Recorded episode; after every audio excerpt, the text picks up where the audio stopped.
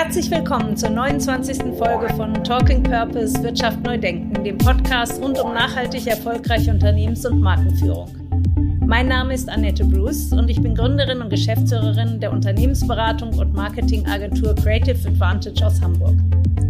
Mit meinen Gästen diskutiere ich, wie Unternehmen profitabel wirtschaften und gleichzeitig einen Beitrag für das Gemeinwohl leisten können. In den Gesprächen erhaltet ihr Einblicke in die Unternehmen und Organisationen, die den Mut haben, Wirtschaft neu zu denken und damit Teil der Lösung der drängendsten Probleme unserer Zeit sind. Mein Gast heute, Stefan Schnück, Chief Product Officer der Centec-Gruppe aus Köln, einem mittelständischen Unternehmen, das die fachgerechte Entsorgung branchenspezifischer Abfälle betreibt und heute rund 180.000 Kunden bedient.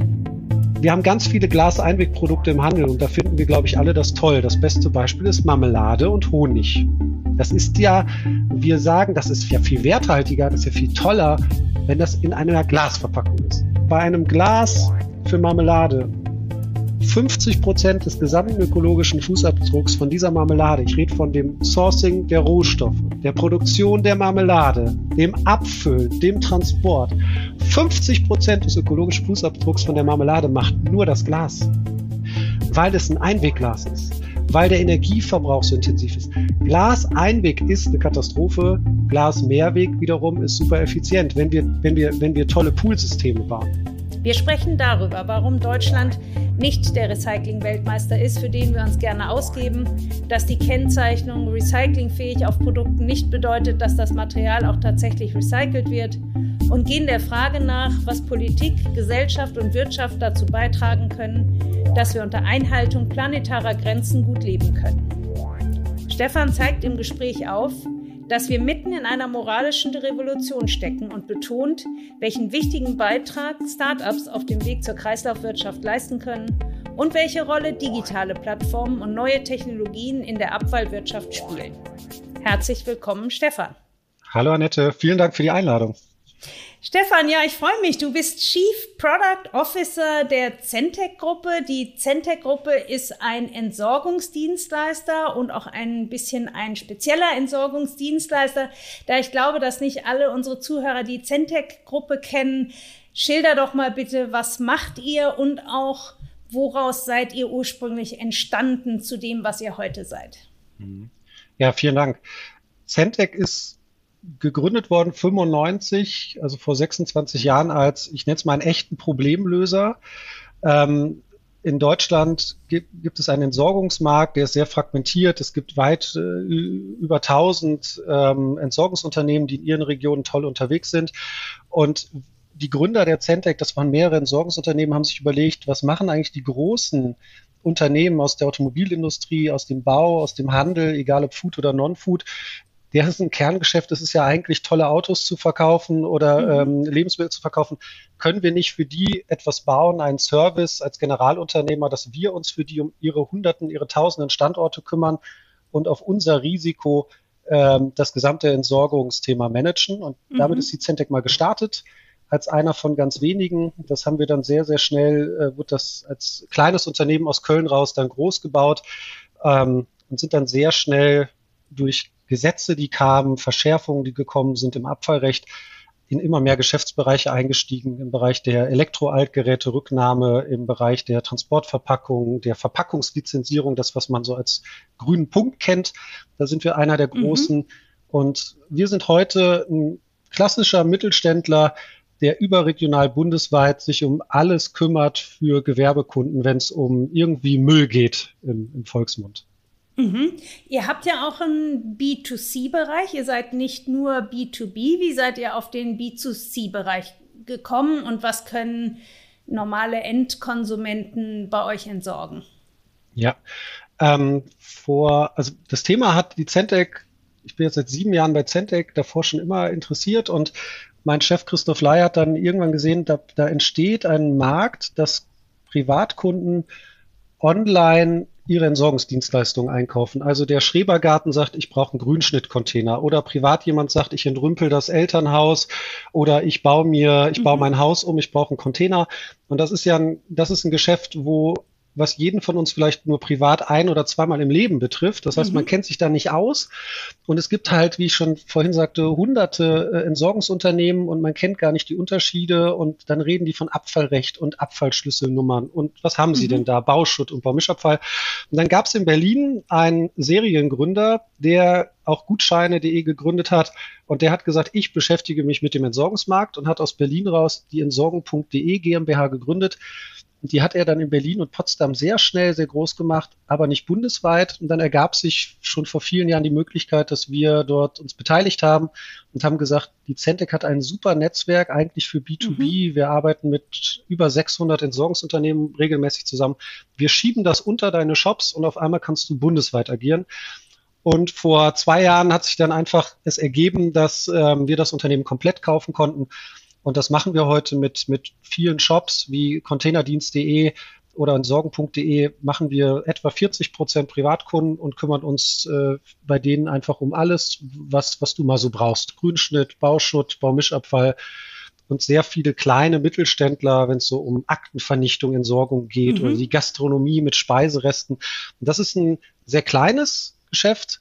Ähm, höherer einstelliger Millionenumsatz im Jahr, aber ein Geschäft, was uns sehr, sehr viel Spaß macht, weil wir probieren da auch sehr viel aus mit digitalen Services, mit Produkten und lernen da auch sehr viel, wie können wir wirklich unser unser, unser kompliziertes Geschäft so bauen, dass auch ein Laie, der es vielleicht nur einmal im Leben braucht, direkt versteht, okay, das kaufe ich jetzt ein. Und das mhm. ist etwas, was bei unseren Produkten, die sehr erklärungsbedürftig sind, halt echt eine Schwierigkeit ist, wie baue ich das so, dass wirklich jeder direkt auch ein gutes Gefühl dabei hat und versteht, was mache ich da gerade eigentlich? Was ist ein Container? Wie groß ist der? Was darf ich da reintun? Was kostet das? Und äh, genau, da ist bei uns ein, ein äh, echt schönes Pflänzchen entstanden, an dem wir echt viel Spaß haben. Du hast gesagt, ihr seid bundesweit tätig. Ähm, welchen Umsatz habt ihr? In welcher Größenordnung seid ihr unterwegs? Also Zendek ist halt im, im, im, Privatbesitz, aber was ich so grob sagen kann, dass, dass man eine Größenvorstellung hat, Zendek beschäftigt roundabout rund 200 Mitarbeiter heute. Mhm. Mhm. Sehr stark gewachsen. Als ich vor sieben Jahren anfing, waren wir so 110, dass mhm. man eine Vorstellung hat. Und wir machen einen Umsatz als Gruppe gesamt, der liegt ähm, im Höhe, also irgendwo im höheren Bereich zwischen 200 und 300 Millionen Euro. Also einen mhm. sehr hohen Pro-Kopf-Umsatz. Das mhm. hat aber nicht damit zu tun, dass jetzt wir irgendwie hier mit der Schubkarre äh, jeden Abend das Geld nach Hause bringen, sondern wir, wir leben im Wesentlichen davon, dass wir tonnagemäßig, also sehr viel Mengen an Verpackungen, gerade im Verkaufsverpackungsbereich, also das, was du zu Hause entsorgst, da sind wir einer der ganz großen Spieler, das einzige echte Mittelstandsnetzwerk was sich um die ähm, Entsorgung der gelben Säcke kümmert. Ähm, und da drehen wir halt sehr hohe Volumina, aber pro Tonne verdienen wir dann halt nur ein paar Cent oder weniger Euro. Und deshalb kommt man auf sehr hohe Umsätze. Aber jedes Konsumgüterunternehmen, wo gerade jemand zuhört, der hat dann Mitleid, wenn es um unsere Umsatzrentabilität geht. ja, das kann ich mir vorstellen. Aber nochmal zum Verständnis, ähm, ihr agiert bundesweit. Ja. Habt ihr Entsorgungsstationen bundesweit? Kart ihr den Abfall durchs Land oder wie managt ihr das konkret? Ja, also ich würde jetzt unterscheiden zwischen dem dualen System, also dem grünen Punkt, was bei dir zu Hause, wo wir haushaltsnah abholen. Das ist ein sehr, sehr reguliertes Geschäft. Da wird in den Regionen an Entsorgungsunternehmen vergeben. Es fährt ja auch nur ein Entsorger bei dir zu Hause vorbei und nicht eigentlich dahinter ja. gibt es mehrere Dienstleister, die sich darum kümmern, bei denen die ganzen Konsumgüterunternehmen und die Handelsunternehmen für ihre Eigenmarken die Entsorgung bezahlen, jetzt vereinfacht ausgedrückt, aber am Ende in jeder Region fährt lokal einer und mhm. holt ab.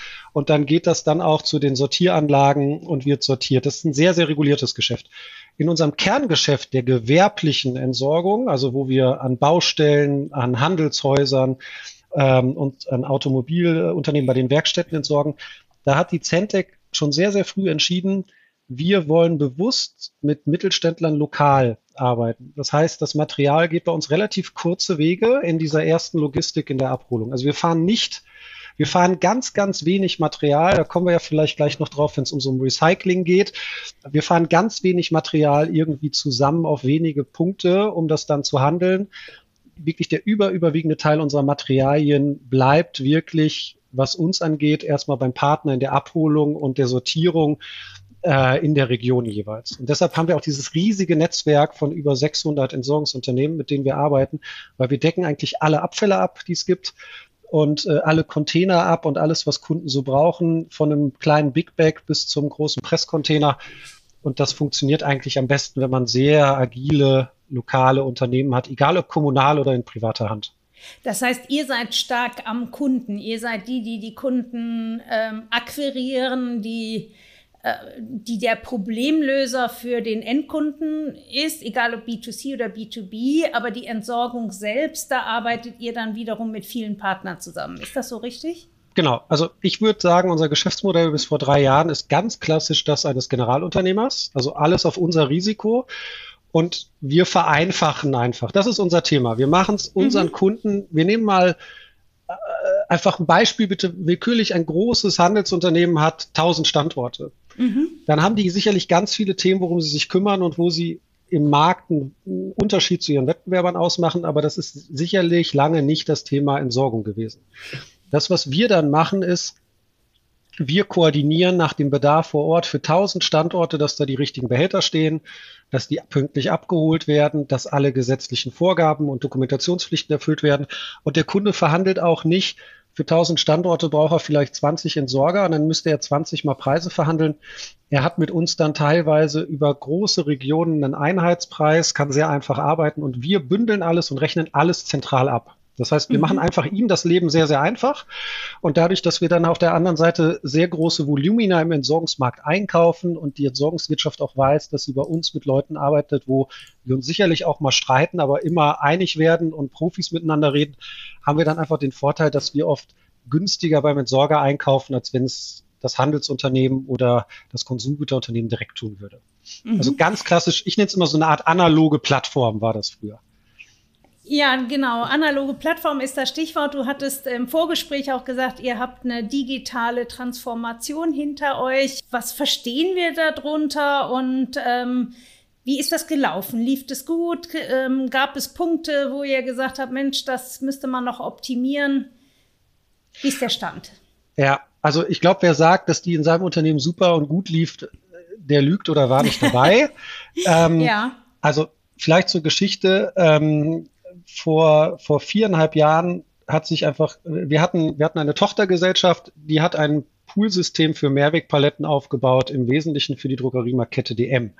Und da hatte ich das große Vergnügen dabei zu sein und habe auf einmal gemerkt, dass wir in dieser kleinen Tochtergesellschaft, wo wir serialisierte Mehrwegladungsträger drehen, um sehr, sehr effizienten Kunden zu ermöglichen, seine über 1000 Filialen zu beliefern, wir viel mehr wissen über die Lieferkette, über die Verweildauern, über Bruchquoten, Kennzahlen, als in unserem riesigen Kerngeschäft. Das heißt, der digitale mhm. mhm. Reifegrad der Centec selbst, aber auch unserer ganzen Branche ist sehr, sehr dürftig. Ja, wir sind exzellent, auch die Entsorgungsunternehmen, wenn es um Technik geht, Fahrzeuge, Behälter, Sortieranlagen. Mhm. Toll. Wie vernetzen wir das alles? Wie machen wir es für Kunden einfach und effizient? Da hat unsere Branche sicherlich eher eine 5 minus, wenn es eine Schulnote ist, verdient. Ja. Und das, äh, was wir dann gemacht haben, wir haben gesagt, im ersten Schritt, wir transformieren nicht, wir trauen uns es nicht zu, im ersten Schritt zu sagen, wir transformieren unser Kerngeschäft, sondern wir haben eine ganz kleine Einheit gegründet, damals Centec Digital, und haben gesagt, wir probieren erstmal verschiedene Sachen aus mhm. und bauen erstmal Produkte nicht für die Centec, sondern direkt für Entsorger oder für Kunden. Und den reine digitale Produkte und auch bewusst teilweise in direkter Konkurrenz zum Kerngeschäft in den viereinhalb Jahren wurden aus den fünf Leuten, die es am Anfang waren, am Ende etwa 25. Mhm. Und es sind ein paar Sachen grandios schiefgegangen. Es sind ein paar Sachen sehr, sehr gut gelaufen. Wir haben sehr viel gelernt. Wie macht man überhaupt agil? Was ist überhaupt Scrum? Wie können wir Produkte, überhaupt eine Produktorientierung kriegen und das mhm. bauen? Wie, wie werden wir immer wieder besser, iterativ? Da haben wir ganz viel gelernt, ganz viel Fehler gemacht. Und am Ende sind zwei Themen raus entstanden, die ähm, sehr, sehr gut funktioniert haben. Das eine ist in der Phase haben wir die Entsorgung.de gekauft und ähm, haben dort sehr viel Prozesse umgebaut und sehr viel neue Shops gebaut und viel gelernt. Und das Zweite ist, wir haben gesagt, wir, wenn wir Centec heute nochmal neu gründen würden, was würden wir machen? Und die Idee war eine digitale Plattform und die haben wir Emto genannt. Und Emto hat dann in der Digital ist es entstanden und wir haben es gebaut und wir haben es an den Markt gebracht und haben dann ganz viel gelernt. Und jetzt sind wir gerade dabei, jetzt haben wir angefangen, weil du gerade sagtest, das war ähm, Transformation abgeschlossen wir haben dann vor äh, ein paar Wochen entschieden, okay, wir, oder Anfang des Jahres entschieden, aber jetzt vollzogen, wir lösen die Centec digital auf, mhm. integrieren die ins Kerngeschäft. Das heißt, ich darf die Verantwortung übernehmen für alle Produkte, die wir bauen bei der Centec. Wir machen wirklich eine Produktpolitik im Unternehmen. Wir führen agile Arbeitsweisen ein. Wir ändern die Kommunikationspolitik im Haus. Wir sind gerade in den letzten, auf den letzten Metern der Company eine neue Strategie zu geben. Und mein Kollege Janis Grüneberg, der die Softwareentwicklung geleitet hat, leitet jetzt die Gesamt-IT des ganzen Unternehmens. Also mhm. Mhm. dadurch haben wir das nicht nur integriert, irgendwo drangehangen, sondern wir wollten unbedingt dieses Die und Wir auflösen. Das ist eine Firma. Und jetzt fangen wir an, die digitalen Produkte, die wir gebaut haben, erstmal für Dritte, dass wir sagen, okay, wir schaffen jetzt mit Emto eine Plattform, die wir sukzessive unter das gesamte Geschäft der Centec schieben und darüber dann auch sukzessive in den nächsten zwei, drei Jahren ähm, eigentlich die gesamte Vergabe der Aufträge, die Abwicklung, die Fakturierung über diese Plattform machen, wo wir einfach gemerkt haben, das funktioniert sehr, sehr gut. Und da passiert ganz viel Stress. Zwischendurch ein Hinweis in eigener Sache. Wer sich noch näher mit Purpose beschäftigen will, dem empfehle ich unser neues Buch Corporate Purpose, das Erfolgskonzept der Zukunft, wie sich mit Haltung, Gemeinwohl und Profitabilität verbinden lassen. In diesem Buch erläutern wir, was Corporate Purpose ist und warum er ein Unternehmen von Grund auf verändern kann. Sie erhalten einen Leitfaden und jede Menge Praxiswissen, um auf der Grundlage von Purpose ein tragfähiges Geschäftsmodell mit starken Marken und einem überzeugenden Beitrag zum Gemeinwohl entwickeln und implementieren zu können. Ausführliche Fallbeispiele von Marken wie VD, Veleda oder Essity und den Hamburg Towers, die auch schon hier im Podcast zu Gast waren, zeigen auf, wie Unternehmen Purpose in der Praxis erfolgreich umsetzen. Das Buch ist als Softcover und als E-Book überall erhältlich, wo es Bücher gibt. Jetzt haben wir ganz viel über die Kundenseite gesprochen, über das Einsammeln der Abfälle. So das ganz große Thema ist ja eigentlich immer, was passiert mit den Abfällen. Und die ja. Frage, wie können Abfälle stofflich verwertet werden und auch die ganz große Frage, was kann eigentlich die Abfallwirtschaft zum Aufbau einer umfassenden Kreislaufwirtschaft beitragen? Denn äh, ihr seid da sozusagen am, am Kern des Geschehens ähm, und da gibt's ja auch ganz viele Müllmythen. Was passiert eigentlich mit dem Abfall? Wir sortieren so fleißig und dann wird doch alles verbrannt. Ist ja so ein ganz hartnäckiger ja. Müllmythos, der sich auch wirklich hält, trotz äh, viel besseren Wissens. Ähm, aber trotzdem, wir wollen ja heute darüber sprechen, was kann eigentlich die Abfallwirtschaft dazu beitragen, dass wir in Richtung Kreislaufwirtschaft kommen und was sind da deine Erfahrungen? Was macht Centec? Ja, also A, erstmal ganz viel, aber erstmal zur Einordnung ganz kurz. In Deutschland haben wir ein Phänomen, was wir in Nachbarländern wie zum Beispiel den Niederlanden äh, nicht haben. Ähm, in Deutschland setzen wir Kreislaufwirtschaft immer gleich mit Abfallwirtschaft. Das, also wir müssen doch recyceln, dann ja. bauen wir eine Kreislaufwirtschaft. Das ist, glaube ich, ein Grund, Fehler, den wir lange gemacht haben, womit auch sich meine Branche auch im Übrigen keinen Gefallen ge getan hat, dass wir jahrzehntelang erzählt haben, guck mal, wir sind doch die Kreislaufwirtschaft. Ähm, wohl wissen, dass Kreislaufwirtschaft eigentlich ein, ein, Wirtschaftsmodell ist und nicht irgendeine Branche. Wir sind, wir können ganz viel tolle Sachen machen, aber wir haben uns zu lange in Sicherheit gewogen mit wir recyceln doch so toll und wir sind Recycling-Weltmeister. Und das ist echt ein Problem. Und Henning Wills vom Wuppertal-Institut weist zu Recht auch jetzt gerade wieder in einem tollen ähm, ähm, Positionspapier zur Bundestagswahl natürlich passend darauf hin und sagt, wir müssen das größer denken. Kreislaufwirtschaft ist nicht nur die Entsorgungsbranche. Wenn wir einmal zur Entsorgungsbranche kurz kommen, es gibt ein, ein, eine Kennzahl, die die Europäische ähm, Kommission auch jedes Jahr reportet und aktualisiert. Da geht es darum, naja, wie viel, wie hoch ist denn der Anteil an Sekundärrohstoffen, der die, die, die ein Land heute schon einsetzt. Also von dem gesamten Inputstrom, den wir brauchen für alles, was wir herstellen, egal ob stofflich oder biologisch, wie viel kommt denn schon aus Sekundärrohstoffen? Also wie viel Kreislaufwirtschaft haben wir denn schon? Und die Zahl liegt für Deutschland relativ stabil bei 12 Prozent. Das ist ja sehr wenig. Das ist sehr wenig. So, jetzt äh, zum Vergleich, die Niederlande kommen auf 30 Prozent. Ähm, Belgien kommt auf 24 Prozent. Also Stand jetzt muss man einfach sagen, dafür gibt es ganz viele Gründe, aber Recycling-Weltmeister ist nicht. Punkt. Was sind so. denn die Hauptgründe dafür? Ich glaube, Deutschland würde es ja gerne denken, dass wir da Vorreiter ja, ja. oder auch Weltmeister sind. Also was ganz toll gerade analysiert wurde, ist vom IFO-Institut zu sagen, na, was wäre denn, wenn wir auf, und das ist auch einfach ein Thema, was sich die Entsorgungswirtschaft einfach als tolles Ziel setzen muss, können wir 100 Prozent stofflich verwerten? Wie viel tragen wir dann bei? Wenn wir 100 Prozent stofflich verwerten, also 100 Prozent von dem Abfall wieder einer, einer, einer sinnvollen Wiederverwendung zu führen, und das ist nicht verbrennen und Energie erzeugen, ähm, dann können wir von 12 auf 22 Prozent kommen. Mhm. Nicht mehr.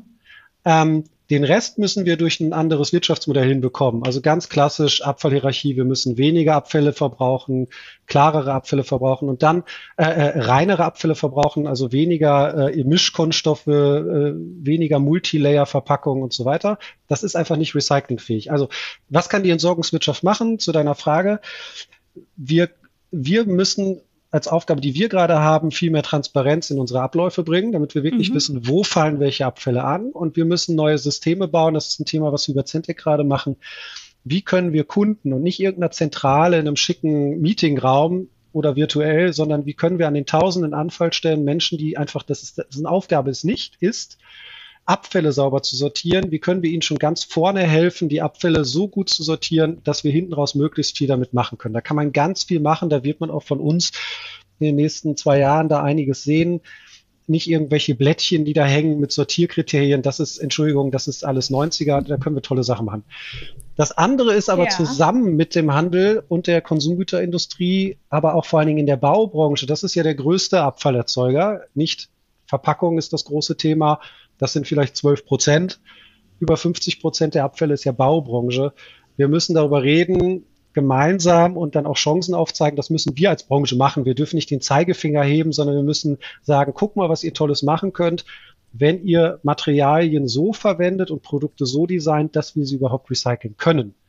Ja, und dann sind wir bei so Themen wie, äh, was da alles verklebt wird und an verschiedenen Verpackungen zusammengebracht wird da wird die Entsorgungsbranche zu Unrecht kritisiert, dass man sagt, warum könnt ihr das nicht recyceln? Da, das sind einfach Materialien, die können wir nicht recyceln. Das ist, das ist einfach schwierig, da, da kann man nicht viel raus machen. Und da kann man natürlich ganz viel über Aufklärung machen und ganz viel über gemeinsame kollaborative Projekte mit verschiedenen in der Kette machen. Und dann können wir wirklich ganz, ganz viel einer sehr, sehr sinnvollen Wiederverwendung zuführen. Ähm, da gibt es tolle Beispiele. Ist ja recht, kann man ja auch sehr kritisch sehen, ähm, weil wir nennen ja auch vieles Recycling, was gar nicht wirklich äh, recycelt wird. Was gehört denn für dich wirklich sauber gesprochen zum Thema Recycling und was eigentlich nicht so? Ja, also Recycling ist für mich, wenn wir äh, mechanisch recyceln, also wir, wir sortieren Materialien, brechen sie auf, machen sie auseinander und führen die einzelnen Stoffe sauber einer Wiederverwendung zu. Also wir können sie dann natürlich wieder einschmelzen und wieder dann in ein neues Produkt bringen. Aber das ist eigentlich, wir, wir klassischer Grundgedanke der Kreislaufwirtschaft ist, wir verbrauchen immer weniger Primärrohstoffe, wir schaffen mhm. es innerhalb unserer planetaren Grenzen zu leben. Das bekommen wir hin, indem wir Material möglichst effizient einsetzen, möglichst lange einsetzen. Und das ist einfach auch so ein Thema wie Kunststoff ist schlecht. Das ist nicht korrekt. Kunststoff ist toll wenn man es für die richtigen Sachen einsetzt. Aber bitte nicht mhm. für Themen wie den berühmt gewordenen äh, Strohhalm, der eine Lebenszeit hat von fünf Minuten und dann so ein Material, gerade wenn wir von Littering reden, also in anderen Ländern einfach in der Umwelt liegt, das ist eine Katastrophe. Ähm, da kann man ganz tolle Sachen bauen, um saubere Materialien, mhm. damit haben wir nie ein Problem. Sauberes Kunststoff, PET, PP, sauberes Glas, ähm, äh, Aluminium und so weiter, saubere Schrottsorten. Gerade im, im, im Schrottbereich kann man schon sehr, sehr viel machen. Das kann man alles recyceln, aber mhm. die Idee oder die Teil der Frage, der vielleicht bei dir mitsprung, ist ja auch das, macht ja immer nur bedingt Sinn. Also es ist ein Fehler, ist jetzt doof, dass das von jemandem kommt oder komisch aus der Abfallwirtschaft. Wir dürfen nicht nur darauf gucken, dass etwas recyclingfähig ist und tatsächlich recycelt wird, sondern wir müssen uns den ganzen Lebenszyklus von einem Produkt angucken. Mhm. Also von der, von dem Rohstoff-Sourcing über die Lebenszeit bis zum Ende. Und dann kann man sagen, okay, was ist denn die Ökobilanz? Und dann kann es Produkte geben, die nicht gut recyclingfähig sind, die aber mhm. trotzdem einen, einen geringeren äh, äh, Impact haben, äh, äh, oder negativen Impact haben als ein Produkt, was hervorragend recyclingfähig ist. Nur es ist leider im Lebenszyklus total energieintensiv, wird total viel transportiert und so weiter. Das heißt, nur zu gucken, wir dürfen nur noch mhm. Produkte haben, die äh, 100 Prozent stofflich verwertet werden können, ist wahrscheinlich ein bisschen zu kurz gesprungen. Nun ist ja so auch inzwischen ein bisschen Verwirrung. Was ist denn jetzt eigentlich noch nachhaltig? Mhm. Glaskunststoff, Biokunststoff, genau. Getränke, Verbundkarton, Papier. Ich hatte neulich die Johanna Barry von Traceless da, die äh, gesagt hat, Biokunststoffe sind gar nicht so gut wie ihr ja. Ruf. Ähm, ja. Die arbeiten an einem ganz neuen Verfahren ja. aus natürlichen Polymerzusammensetzungen für Kunststoffe. Ähm, ich glaube, da herrscht auch viel Unwissen oder auch Verwirrung oder auch einfach fehlende Informationen. Ähm, woher kann denn nun ein Verbraucher, wenn wir auf den Markt mal zurückgehen, überhaupt wissen, was ist nachhaltig und sollte ich jetzt mal eine Milch zum Beispiel aus der Glasflasche, aus dem PET-Karton kaufen, was mal, oder aus der Folie gibt es ja auch wieder, was macht eigentlich am meisten Sinn? Ja, also vielleicht also er kann das aktuell schlichtweg, kann der normale Durchschnittskonsument das nicht beurteilen. Punkt. Da stehen irreführende Sachen auf den Verpackungen. Da wird jetzt hier, guck mal, ganz toll und alles aus äh, äh, recyceltem Material oder auch diese Spielchen mit Recycling fähig. Das heißt noch lange nicht, dass wir es wirklich recyceln dass es können. Recycelt wird, ne? Und das ist alles, Entschuldigung, da tun wir uns keinen Gefallen mit. Kommen wir mal zu den Mythen vielleicht ganz kurz. Biokunststoff, ja. was dir schon gesagt wird. Völlig richtig. Biokunststoff man kann nicht per se sagen, gut oder schlecht. Wenn man Biokunststoff beurteilt, jetzt nur mal für Deutschland, ist Biokunststoff wahrscheinlich kein Schritt nach vorne für den deutschen Markt. Warum? Biokunststoff, wenn ich es ökobilanziell betrachte, ich brauche ja erstmal irgendeinen Grundstoff, Mais oder Zuckerrohr. Das mhm. heißt, ich fördere Bio, äh, ich fordere äh, Monokulturen, ich habe einen hohen Wasser- und Flächenverbrauch, ich trete in Konkurrenz zu anderen Themen, die ich auf der Fläche machen kann. Dann habe ich per se erstmal gar keinen zweiten Lebenszyklus für das Material, das soll ja verrotten. Und dann bringe ich dieses, dieses, diesen biologisch abbaubaren Kunststoff, muss ja ein Rücknahmesystem, was wir heute haben. Du hast das gekauft, jetzt wirfst du es weg wenn du es zu Hause in den gelben Sack oder die gelbe Tonne wirst. Das ist ja eigentlich gar nicht richtig, ne? Ja, es ist eine Verkaufsverpackung. Ja, wenn es jetzt eine Verkaufsverpackung ist, gehört sie in den gelben Sack. Wir unterscheiden ja nicht nach Materialien, sondern ist es eine Verkaufsverpackung, ist es Produktbestandteil Restmüll oder ist es Bio, Papier. Aber alle Verkaufsverpackungen gehören äh, in den gelben Sack. So, außer jetzt äh, Glas bringst du ja in den Glascontainer. Ja. Aber ähm, so, da gehört das dann rein. In der Sortieranlage können wir damit nichts anfangen. Also ich habe sogar gehört, dass es die Sortierung richtig schwierig macht, weil das ja gar nicht so unbedingt zu erkennen ist oder genau, die Maschinen das genau. nicht automatisch aussortieren können. Genau, genau. Die, die Maschine arbeitet natürlich in der Regel, es gibt da mittlerweile tolle neue Sachen, aber in der Regel mit einer optischen Erkennung und ich kann einem Material nur vorne ansehen, was es ist, aber ich, ich, ich kann ja keine Materialanalyse machen. Und wir brauchen, wir können ja mit vielen verschiedenen Materialströmen umgehen, aber wir brauchen schon eine gewisse, wir müssen Häufchen bilden. Das Material mhm. muss ja abgefahren werden und wir können da nicht irgendwie drei Biokunststofffläschchen, Becher rausziehen, an die Seite legen und sagen, gucken wir mal, wann wir genug haben. Das wird keine Sortieranlage machen. Das Material kommt in den sonstigen Strom, in den Reststrom und das geht weg. Das geht im Zweifel dann in die Müllverbrennungsanlage. Das, da, da können wir nichts anfangen. Wenn du es in den Biomüll tust, mhm. dann, und du machst das viel, dann wird deine, äh, dein kommunaler Entsorger dir sagen, lass das bitte. Weil, Weil das verrottet doch gar nicht so schnell. Die, ne? die Verrottungszeit ist, ist, für, den, für den Standardprozess in der Biogasanlage viel zu lang. Je nachdem, was man an Werten nimmt, wenn ich jetzt ein großer Lebensmittelhändler hat da sehr umfangreiche Tests gemacht und sagt, okay, wir brauchen irgendwas von sechs, sieben, acht Tage Verrottungszeit. Die habe ich aber nicht. Die Produkte haben irgendwie viel, viel höhere Verrottungszeiten. Das heißt, das Material fällt auch aus diesen Anlagen wieder raus am Ende. Das ist so, wo ist Bio, man kann auch nicht sagen, Biokunststoffe schlecht. Wenn ich von Ländern rede, die, Deutschland hat halt hervorragende Rücknahmestruktur. Wir mhm. sammeln super Sehr ein viel, vorne. Ja. Wir haben nicht das sogenannte Littering-Problem, also dass Sachen in der Umwelt landen. Wenn wir das wo sehen, dann hebt es ein, ein bemühter Bürger oder spätestens die Straßenreinigung, jemand hebt es auf. Wir haben das nicht. In Ländern, wo wir ein Littering-Problem haben, ist Biokunststoff sehr sinnvoll weil dort mhm. landet das in der Umwelt und dann ist es doch viel besser, etwas verrottet nach der Zeit, als dass der Kunststoff da mehrere hundert Jahre liegt und wir dann über Mikroplastikproblematiken äh, reden. Das heißt, global ist das in vielen Ländern sinnvoll. In Deutschland stand jetzt, ich will jetzt nicht über jede Einzelverpackung reden, aber ist Biokunststoff nicht, dass man sagt, guck mal, habe ich gekauft, damit habe ich jetzt mal so einen richtigen Schritt nach vorne getan. Das mhm. ist leider nicht so. Anderes tolles Beispiel sind deine Milch, das Milchthema. Und da gibt es auch etwas, was mich wirklich ärgert. Also wenn wir über Getränkekarton, ja. so, so Getränkekartonverbunde sprechen, eine ganz klassische Milchverpackung. Außen ein Karton, innen ist natürlich nicht Karton, sondern es ist ein Verbund, sonst würde die Milch ja nicht drin bleiben. Das ist per se, ich drücke es jetzt freundlich aus, relativ schwierig zu recyceln. Das wird ja. besser. So, jetzt kann man aber nicht sagen, das ist leider falsch. Die Getränkekartonverpackung ist eine Katastrophe und die Mehrweg 1 Liter Glasflasche Milch, das ist super. Das könnten wir leider nicht sagen, weil in Deutschland ist es so, Glas, Mehrweg, Milch wird abgefüllt in NRW und in Bayern. Das mhm. sind die Abfüllstandorte. Das heißt, wir produzieren erstmal Glas. Glas ist erstmal per se auch nicht gut.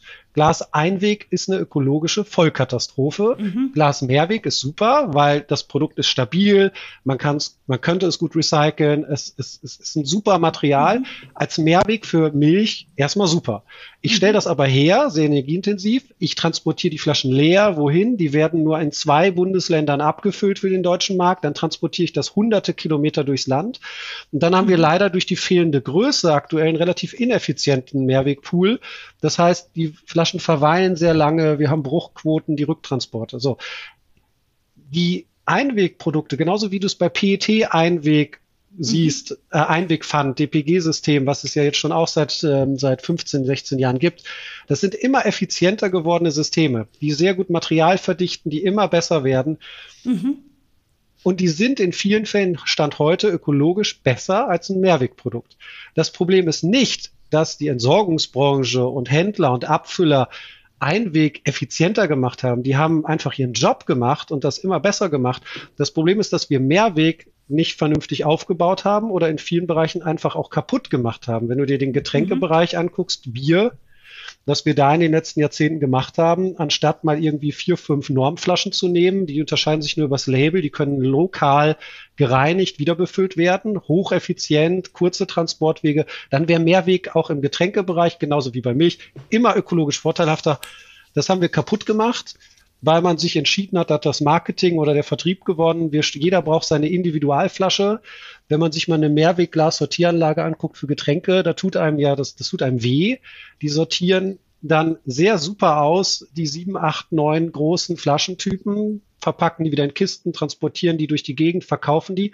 Und dann gibt's halt Material, was ewig gesammelt wird, um dann Flaschen irgendwie wieder an die Nordsee, Ostsee nach Bayern zu bringen, hunderte Kilometer. Das ist wahrscheinlich, wenn man es ehrlich rechnet, ist dann die PET-Einwegflasche ökologisch besser. besser.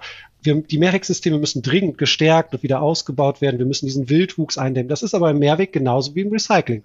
Wenn wir weniger saubere Materialien haben, wenn wir uns auf weniger Mehrwegladungsträger einigen, die in offenen Pools gedreht werden, dann kann man das super effizient bauen und dann sind das tolle Systeme. Aber wir haben das bisher nicht gemacht.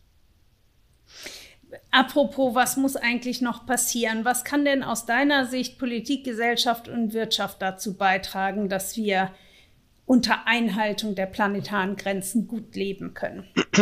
Ja, also ich hatte ja eingangs mal gesagt, der Grundfehler, den wir aus meiner Sicht machen, ist, dass wir Kreislaufwirtschaft immer als Abfallwirtschaft verstehen und von dort, von hinten nach vorne gehen. Wir müssen eigentlich vorne anfangen. Ich, ich will da gar keine Werbung für machen, aber es passiert natürlich jetzt vor der, vor der Wahl viel, dass die Thinktanks und die, ähm, die Institute dazu genau sich äußern und versuchen, mhm. das zu beeinflussen. Das Beste, was ich gelesen habe bisher, ähm, hat das WWF und das Wuppertal-Institut gemacht und ich glaube, das ist der richtige Weg. Die haben gesagt, ah, wir brauchen mal ganz klare nationale Ziele für das Thema Circular Economy. Was machen wir in den nächsten Jahren? Ganz konkret. Die Menschen müssen das ja verstehen. Ich muss die ja mitnehmen. Das macht ja auch Angst. Was machen die mhm. da? Wir brauchen transparente Produktinformationen. Das ist genau das, was vielleicht auf deine Frage beantwortet. Wie kann der Bürger überhaupt verstehen, was da ist? Also was wir brauchen ist, was jetzt auch in einigen Bereichen im Elektroschrott jetzt auch gesetzlich kommt. Ähm, das brauchen wir eigentlich für alle Verpackungen. Wir müssen ein, ein Register schaffen, wo für jede Verpackung, für jedes Produkt steht, woraus ist es hergestellt und wie mhm. ist es verklebt. Also ist es verklebt, montiert, wie auch immer. Ich brauche eine Art Rückbauanleitung. Ich mhm. brauche das für all diese Themen. Und das kann man ja zentral bauen. Es gibt heute hervorragende Einrichtungen wie eine GS1, wo man also quasi schon Einrichtungen hat, wo man sowas andocken könnte. Mhm. Und dann ähm, brauchen wir eigentlich von jedem Produkt so eine, so eine Rückbauanleitung mit den Materialien. Dann kann sowohl der Bürger sich vielleicht über einen QR-Code oder was auch immer informieren und genau sehen, ach, daher ist das, das ist der Weg. Aber das zweite ist, die Entsorgungsbranche könnte mit den gleichen Daten in den Sortieranlagen natürlich viel, viel effizienter sortieren, weil wir auf einmal genau neben nicht nur einer optischen Erkennung sehen könnten, okay, woraus besteht das? Lohnt es sich, dieses auszusortieren, weil da drin sind im Elektrobereich zum Beispiel mhm. seltene Erden, die wir noch rauskriegen können und so weiter. Und das, das fehlt uns heute. Wie würdest du das, äh, wie, wie sollte das geschehen? Über ein Kennzeichnungssystem, dass das einzelne Material entsprechend gekennzeichnet ist? Oder wie kann man sich sowas also, vorstellen? Also wir können das in vielen Bereichen, glaube ich, schon machen über das, was schon da ist. Es gibt nämlich ja bei allem, was du im Handel kaufen kannst, ja heute schon eine, eine GTIN, eine, also eine, eine äh, Global Trade Item Number, die eine mhm. GS1, die dem Handel und der Industrie gehört, vergibt, damit auch auf allen Kassensystemen du deine Haribo-Tüte, Rittersport oder was auch immer drüber ziehen kannst. In dieser Datenbank ist heute ja schon hinterlegt, wem gehört dieses Produkt. Mhm. Ähm, und äh, die genaue Artikelbezeichnung und so weiter.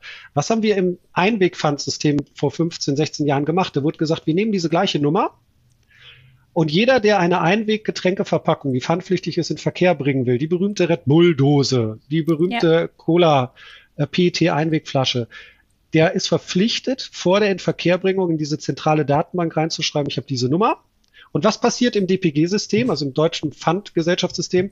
Man trägt nicht nur ein, dass die Artikelnummer und so heißt das Produkt und das ist der Inverkehrbringer, sondern mhm. man trägt auch ein, aus welchem Material besteht das Produkt ja. und wie schwer ist das Produkt leer. Da steht genau drin, die Red Bull-Dose wiegt so und so viel Gramm, die verschiedenen mhm. Flaschen so und so. Das benutzen seit 15 Jahren die, die großen Entsorgungsunternehmen, die sich um diesen PET-Kreislauf kümmern, wenn du deine Flasche in den Automaten vorne schweißt, wird das erkannt.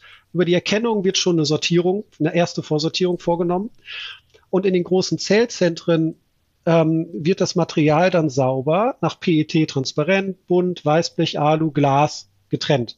Mhm. Wir können es einfach über die Artikelnummer. Ich weiß, das geht jetzt nicht für alle Themen. Ich muss die Artikelnummer lesen können. Aber auch dafür gibt es wieder Lösungen. Wie kann ich einen Code großflächig auf einer Verpackung anbringen, den der Kunde gar nicht sieht? Dann kann ich aber das Produkt von egal welcher Seite lesen. Dafür gibt es auch schon technologische Lösungen.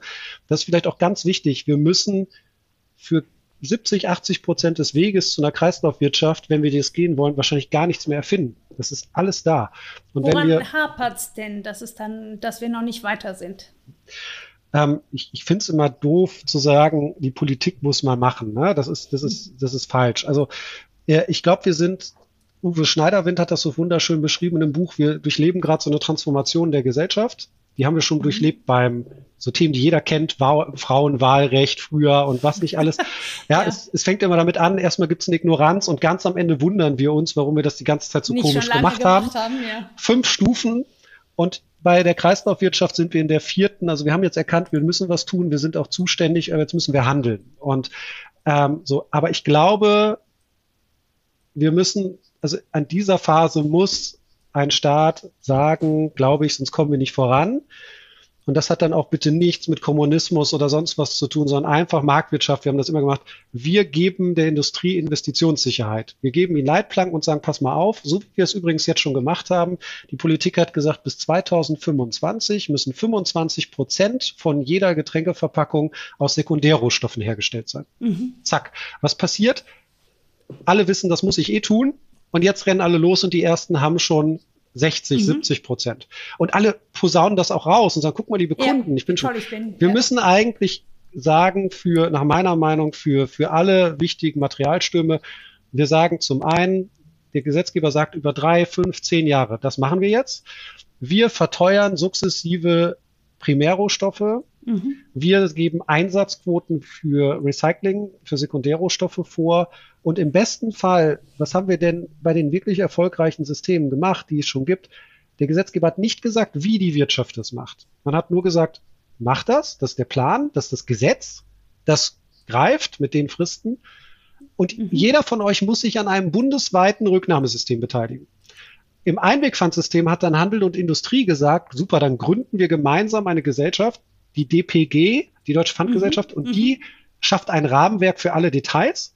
Mhm. Und dann können Dienstleister wie die ganzen Entsorgungsunternehmen, die, die Hersteller von Sicherheitslabeln und so, die können sich da dann zertifizieren und dann im freien Markt mhm. äh, und dann auch dem, dem freien Spiel der Kräfte bieten die in diesem, unter diesen, diesen klaren Regeln, die aber die Wirtschaft entschieden hat, machen die dann ihr Modell. Der Gesetzgeber hat nur gesagt, bis zu dem Termin, dann gilt das Gesetz und alle müssen an einem bundesweiten System teilnehmen. Und dann regeln das die Branchen selbst, das glaube ich. Aber was fehlt, sind diese Leitplanken. Und dann muss man halt auch gesagt, komm, liebe Leute, wir verteuern sukzessive Primärrohstoffe, wir erhöhen die mhm. Einsatzquoten, wir schreiben bundesweit Verpflichtungen zu bundesweiten Rücknahmesystemen vor. Ähm, das kann man, glaube ich, schon machen. Und wenn man dann so ein transparente Produktblätter macht, wie es, wie gesagt, bei Elektrogeräten jetzt anfängt, wie es eigentlich fast alle Institute fordern, die sagen, wir müssen ja wissen, woraus Materialien sind, dann können wir sie auch recyceln, dann passiert da auch ganz, ganz viel. Und dann kann man auch Kunden, das ist ja das Wichtige, dann kann man auch den Konsumenten dann auch Stories erzählen, Geschichten erzählen, das zeigen, guck mal, das passiert, das ist gut, das ist nicht gut. Und dann hören auch diese Mythen auf, um einfach mal ein Beispiel zu nennen wir haben ganz viele Glaseinwegprodukte im Handel und da finden wir, glaube ich, alle das toll. Das beste Beispiel ist Marmelade und Honig. Mhm, mh. Das ist ja, wir sagen, das ist ja viel werthaltiger, das ist ja viel toller, wenn das in einer Glasverpackung ist. Mhm. Es gibt verschiedene Studien dazu und die variieren, aber um, es geht mir jetzt nicht um fünf oder zehn Prozent hoch oder runter.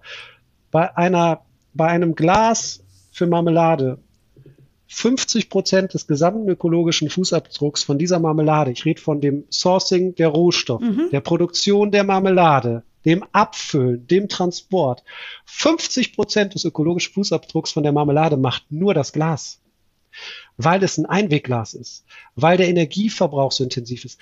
Glas Einweg ist eine Katastrophe Glas-Mehrweg wiederum ist super effizient, wenn wir, wenn wir, wenn wir tolle Poolsysteme bauen. Und das, das heißt, halt, wir bräuchten auch ein Poolsystem für Marmeladengläser genau, und genau. Eigentlich, eigentlich müssten wir sagen, wir, wir überlegen uns meinetwegen zwei oder drei Glasgrößen Mehrweg. Die Unterscheidung kommt über das Label. Ich glaube, das ist auch vorbei. Ich muss nicht unbedingt ein geschnörkeltes Superglas haben und sonst würde ich das Produkt nicht kaufen. Also so wie kann man denn so wenig Selbstbewusstsein haben als toller Markenhersteller, dass man sagt, ich verkaufe mein Produkt nur, wenn die Verpackung so aussieht. Das kann ich doch übers Label, über, über meine Markenbildung machen. Und dann gibt's halt zwei, drei Größen und die müssen sehr gut waschbar sein, sehr robust sein. Und dann kann ich dort, ich habe dann immer noch ein Problem mit den Deckeln, das will ich hier nicht verschweigen. Ja, was mhm. macht man, wie macht man das? Aber das Haupt, den Hauptladungsträger, nennen wir es mal technisch, wenn wir da uns auf wenige einigen und dann sehr effiziente Pools bauen, dann kann man das ganz, ganz Tolles machen. Aber Glaseinweg erstmal ist nicht gut. Genauso wie, wie siehst du denn in diesem Bereich bei diesen Themen die Rolle der Start-ups? Ich hatte ja eben schon mal Traceless erwähnt. Die arbeiten eben an, an einer biologisch abbaubaren Folie, die zum Beispiel in Milchkartons benutzt werden kann, die aber tatsächlich in der Umwelt sich in zwei bis neun Wochen abbaut und nicht Jahre dafür braucht. Ähm, oder zum Beispiel gibt es ja das Startup Simi, die für die Kosmetikindustrie an einem Pfandrücknahmesystem, äh, an einem Glaspfandrücknahmesystem arbeiten. Welche Rolle, welche Bedeutung haben für dich da Startups in diesem Bereich? Ja, also wir gucken uns bei Centec ganz viel ähm, Startups an in diesem Kreislaufwirtschaftsumfeld wir selbst investieren und, und bauen und also kooperieren ganz eng halt nur mit Themen, wo es nachher um Recycling, Rücknahme geht, aber uns interessiert natürlich die ganze Kette, weil das hat perspektivisch früher oder später ja auf uns Auswirkungen. Ähm, die kurze Antwort ist ganz, ganz viel. Ich glaube, ohne Startups werden wir da gar nichts machen. Warum? Ich glaube, die großen Handels- und Konsumgüterunternehmen, die großen Bauunternehmen, die sind willens, die wollen was verändern, die sehen, dass sich auch das Verhalten ihrer Kunden verändert. Ich glaube aber, diese Unternehmen, das sind tolle Unternehmen, die toll auf ihre, ihre Themen fokussiert sind, aber ich glaube, ihnen fehlt dann die, die, die, ich bin jetzt mal gemein, kriege ich jetzt wieder böse Nachrichten, aber die Innovationskraft oder der Wille, wirklich radikal neue Themen zu denken. Und ich, ich, ich pick jetzt mal einfach willkürlich eins raus, was zum Beispiel, es gibt zum Beispiel das Startup aus Berlin, äh, Segworks, die mhm. sich radikal überlegt haben, wie können wir eigentlich das Thema unverpackt Läden skalierbar mhm. machen und in die Läden bringen. Und, und wirklich nicht machen, der eine Laden an der Ecke, sondern wie bringen wir es perspektivisch in tausende Läden mhm. und wie bekommen wir es hin, dass es wirklich unverpackt ist. Das heißt, wir müssen einen Dispenser schaffen, irgendein Mehrwegbehältnis in sinnvollen wenigen Größen, poolingfähig, wo dann ganz vorne schon der, der Abfüller des, des Produkts ähm, das da reinfüllt, dass wir durch mhm. den Preislauf tracken und dann vor Ort möglichst effizient am besten gar nicht nachgefüllt wird, sondern getauscht wird, weil wir dürfen ja eins nicht vergessen. Die ganzen unverpackt Läden reduzieren Abfälle, weil sie in größeren Einweggebinden einkaufen und dann vor Ort umfüllen. Das heißt, wir reduzieren, aber wir, wir, wir setzen nicht auf Null das Verpackungsthema. Das mhm. kann auch der Laden nicht leisten. Ähm, und wir kaufen uns nur potenziell, bitte nicht falsch verstehen, potenziell ein Hygieneproblem ein. Immer wenn wir auf einmal umpacken, ja, eine Verpackung Fall. hat ja auch immer eine Hygienefunktion. Deswegen, also niemand verwendet ja und baut diese komischen Verbundkunststoffe, die wir nicht recyceln können, weil die alle sagen, sollt ihr mal gucken in der Entsorgungswirtschaft, was ihr damit macht. ist uns doch egal. Das ist ja bitte dort nirgendwo die Meinung, sondern es geht darum, das Produkt muss sicher transportiert sein, hygienisch sauber sein, es soll lange nachhaltig leben, äh, äh, ähm, möglichst lange das Produkt auch, auch, auch frisch halten. Und das ist ja ganz, ganz wichtig. Und ich, ich, da, das kaufen wir uns potenziell im Bereich ähm, verpackungsfrei ein, dieses Hygieneproblem, und da coole Lösungen zu bauen. Und das Beste, wie gesagt, wir sind da bitte, wir sind da null beteiligt, wir haben da kein Interesse, ja. äh, äh Eigeninteresse dran. Aber sowas wie Segworks, und da gibt es verschiedene Modelle, das, das, das, das ist, glaube ich, das, was am Ende Segwork selbst es dann ist, daran hängen ja andere Sachen, aber zu diese Richtung wird am Ende funktionieren und das führt potenziell natürlich zu ähm, deutlich weniger Abfällen und dann sind wir wieder bei der IFOI-Studie. Selbst bei 100 Prozent stofflicher Verwertung können wir 22 Prozent mhm. Sekundärrohstoffe beisteuern. Wenn wir also eine echte Kreislaufwirtschaft bauen wollen, müssen wir ja über die restlichen 78 Prozent reden und das funktioniert Absolut. ja nur über Vermeidung oder auf intelligente Mehrwegsysteme und auch dieser ganze Markt, der entstehen wird rund um die äh, äh, ähm, um Repair und Refurbish und wie es alles heißt, um Produkte wieder aufzu, ähm, aufzumöbeln oder zu reparieren. Ich glaube, das ist ein ganz wichtiges Thema. Der Christian Kroll, der Gründer von Ecosia, hat hier kürzlich im Podcast gesagt, wir, es ist eine Illusion, dass wir uns gesund konsumieren können. Nee, bei allem technischen Fortschritt und bei allen Möglichkeiten im Recycling, in der Abfallwirtschaft und so weiter.